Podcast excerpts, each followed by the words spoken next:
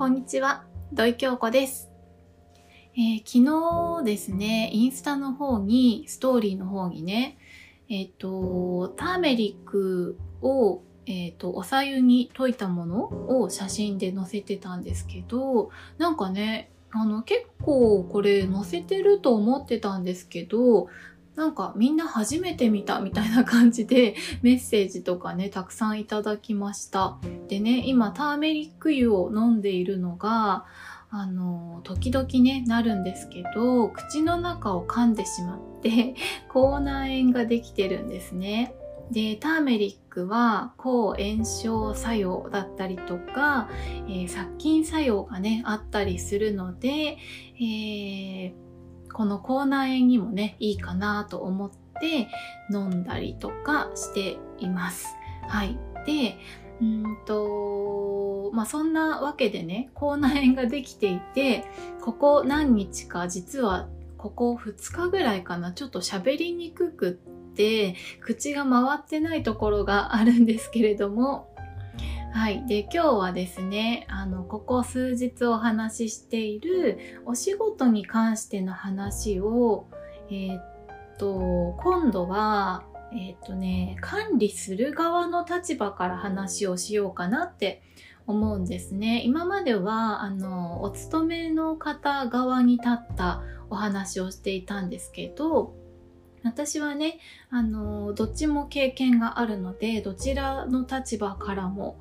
えーコメントできるかなと思ったので、今日はお仕事について、えー管理側ですね、えー経営側からの意見というのを言いたいと思います。で、最初にね、今日は、えー一つだけ、えメッセージをご紹介したいと思います。ごはみそネーム、ひまわりんりんさん。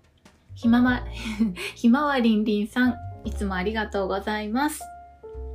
毎日楽しく拝聴しています。仕事についての回、とても参考になりました。お盆休みに義理の両親に子供たちを預け、ようやく息をつくことができました。私のダルマは子育てを含め、生活に丁寧に向き合うことでした。うん、いいですね。えー必ずしも楽しむ必要はないと気づくことができました。自分を守るのは自分しかいない同感です。仕事に執着していて、そのように気づくまでにとても時間がかかりました。欲張らずできることを頑張る。自分の体を大切にすることをしていきたいと思います。これからも楽しみにしています。というメッセージをいただきました。ひま、ひまわりんりんさん、ありがとうございます。なんだろう、ひまわりんりんさんって言おうとすると、口内炎に引っかかる。いつもありがとうございます。えー今回のメッセージね、うん、ダルマを教えてくださいました。ありがとうございます。でね、ほんとそうなんですよね。自分の仕事ってね、仕事というかやるべきことってね、えー楽しいか楽しくないかとは別にね、まあ、やらなくてはいけないことというか、自分がそれと向き合うことによって、えー人生がね、豊かになっていくことになるので、結果としては多分楽しい思い出にきっとなると思うのでね、ぜひぜひ、ダルマとしてね、生活に丁寧に向き合うことということに、えー気づかれたということですので、ダルマと向き合いながらね、日々の暮らしを豊かにしていただきたいなと思いました。はい。で、今日のね、本題なんですけれども、あの、ひまわりんりんさんのメッセージにもね、ありますけれども、うん、自分の体を大切にすることをしていきたいと思いますっていうね、コメントありますけれども、本当にそうなんですよね。あの、経営側の立場の人も、え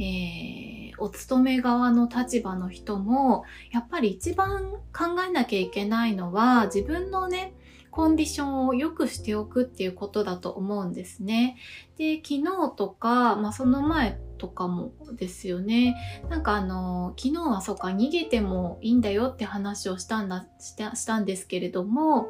あの、多分、えー管理する側の人からしたら、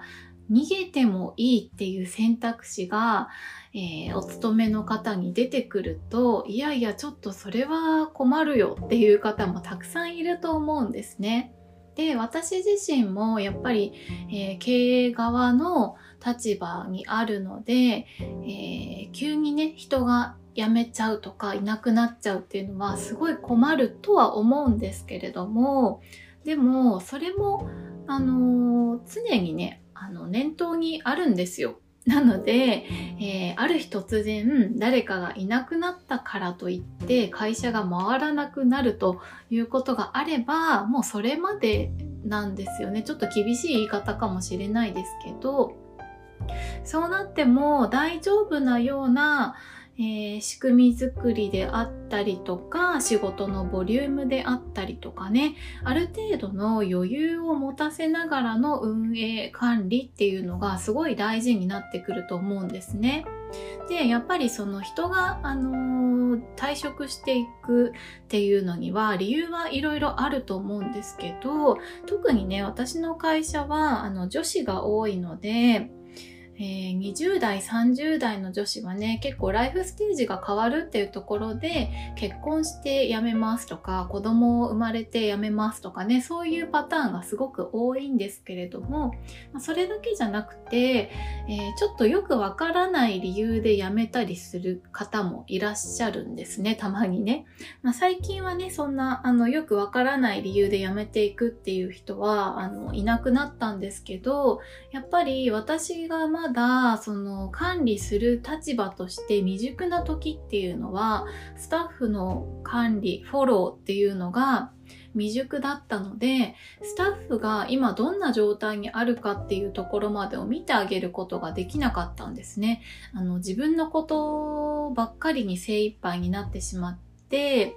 環境を整えるとか、スタッフのメンタルの部分をフォローするとかね、そういったことができていなかったんですよ。なので、そういう、そんな時代には、えー、よくわからない理由で辞めてしまうスタッフっていうのがね、ちらほらいました。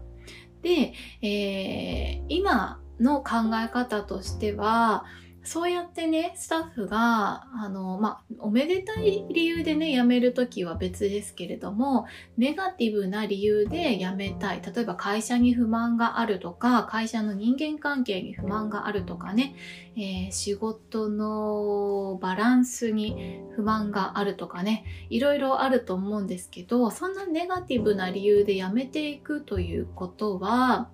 あのそれを教えてくれているっていうことになるので私たちこの運営側というのはそれをねあのしっかりと受け止めて改善していく必要があるし逆にねそれを教えてくれてありがとうということになるんですよ。あの自分では目の届かなかったことところにほころびが生まれているということなのでそういったところをねしっかりと補強していかないとあの会社としては回っていかないと思うのでそういうネガティブな声っていうのもとっても大切になってくると思うんですね。なのであの、辞めますっていう側の人って、私もね、辞めますって言って会社を辞めたことはあるので、そういう人の気持ちはよくわかるんですけど、なんか自分が辞めることによってすごく迷惑がかかるんじゃないかなとか、なんかみんなの仲間をね、困らせるんじゃないかなとかね、後に残る人たちが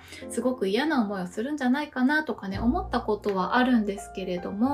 実はそうでもないんですよね。あのー、辞めた直後っていうのは結構、まあ、しわ寄せが来るっていうことはあると思うんですけれどもあの誰かがいなくなってもそれなりにね回っていくっていうのが会社なんですよ。であのそれなりに回していくというのはあの経営側の立場の人のあのこれも仕事のスキルになってくるので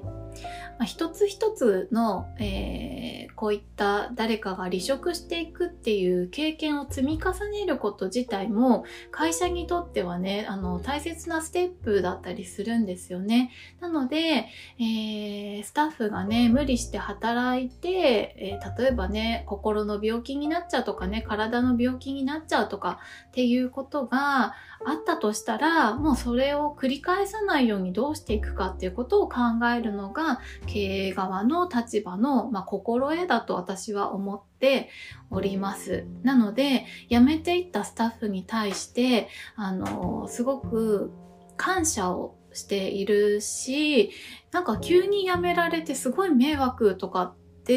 まあ、思う人もいると思うんですけれどもそれも一つの経験としてね、えー、消化すべきことなので、えー、そんな風に思われたとしても辞める立場の人は全然気にしなくていい気にすることじゃないと思います。それはその人の課題になってくるので自分を守るということがえー、それぞれみんなにとって一番大切なことになってくるのでね、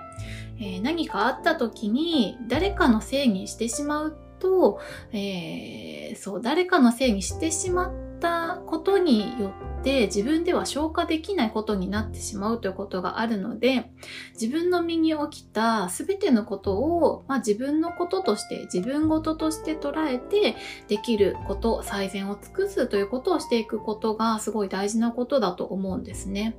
はい。ということで今日はえっ、ー、と、伝わった 伝わったのかな？これは。ちょっとわからないんですけれども、あの、私がね、経営側の立場として離職している、離職していく人に対して、まあ、どんな風に考えているかっていうこととね、会社にとって、あの、離職していくスタッフから教えてもらうことがあるということをね、お話をさせていただきましたので、えー、もしね、あの、昨日も言いましたけど、あの、逃げたいなって思ってる人、辞めたいなって思ってる人がいたら、それは、あの、残された人のことを考えて無理して我慢したりすることなくって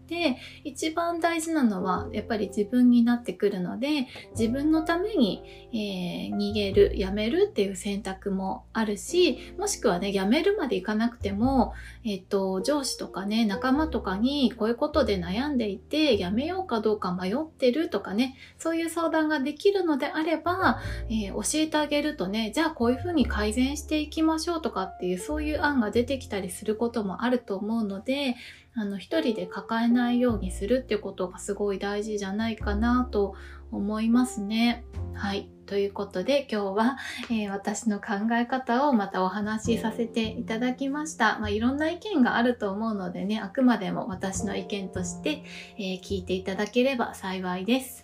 今日も聞いていただきましてありがとうございます。